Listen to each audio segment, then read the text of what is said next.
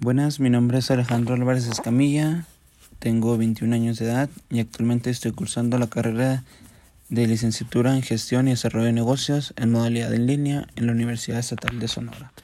El día de hoy vamos a hablar acerca del artículo de las 25 empresas familiares más grandes del mundo de Forbes. Varias de las compañías más grandes de todo el mundo y de las marcas más conocidas como BMW y Walmart poseen raíces familiares profundamente arraigadas.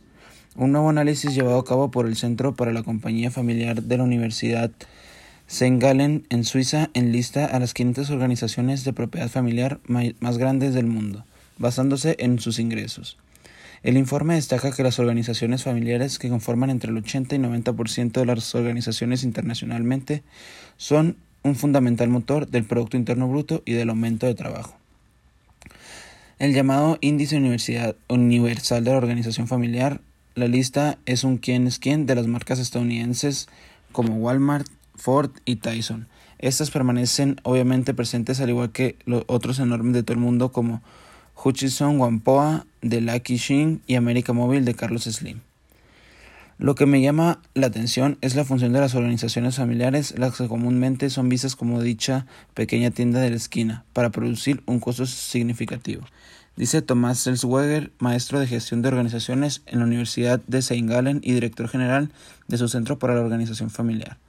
Los miembros del índice Family 500 combinan ventas totales anuales por 6.5 billones de dólares, suficientes como para hacer la tercera economía más enorme en el planeta, superada solamente por Estados Unidos y China, y emplean casi 21 millones de individuos, cerca de 42 mil personas por organización aproximadamente.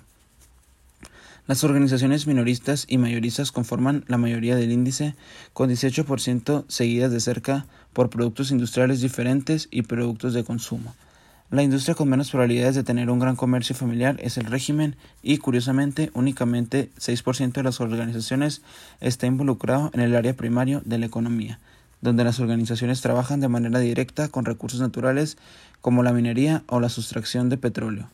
Europa es jefe con 50% de las organizaciones del índice que llaman Hogar al Viejo, conjunto de naciones seguidas de América del Norte con 24%, en lo que las zonas que comúnmente se asocian con las civilizaciones más orientadas al núcleo familiar como Asia y América del Sur conforman un segmento más diminuto de las primordiales firmas, de lo cual uno podría imaginarse son bastante mejores en la transición generacional, dice Peter English, el jefe del Índice Familiar Universal del Centro de Excelencia de los Negocios Familiares Globales de EA, que secundó al Centro para los Negocios Familiares de St. Gallen. Es un elaborado sorprendente ya que 44% de las organizaciones en el Family 500 son propiedad de la cuarta generación o más. Esto contrasta con menos de 5% de las organizaciones generalmente mencionó. La compañía promedio en el índice Family 500 ha estado en el comercio a lo extenso de 88 años, aun cuando el promedio, está sesgado por ciertos veteranos impresionantemente longevos. Aun cuando el índice muestra a la crema y la nata mundial en términos de triunfo y longevidad en los negocios familiares, las organizaciones familiares más adolescentes, especialmente esas que aún deben encarar a la difícil labor de transmitir el control a la siguiente generación, puede ver el conteo producido por Seingalen como una fuente de inspiración.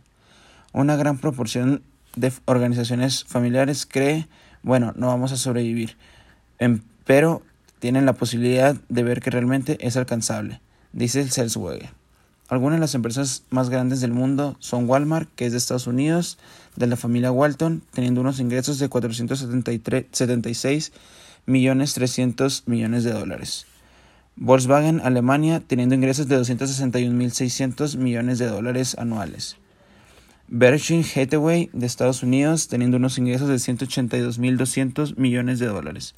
Exor de Italia teniendo ingresos de 151.100 millones de dólares y Ford de Estados Unidos teniendo ingresos de 146.900 millones de dólares.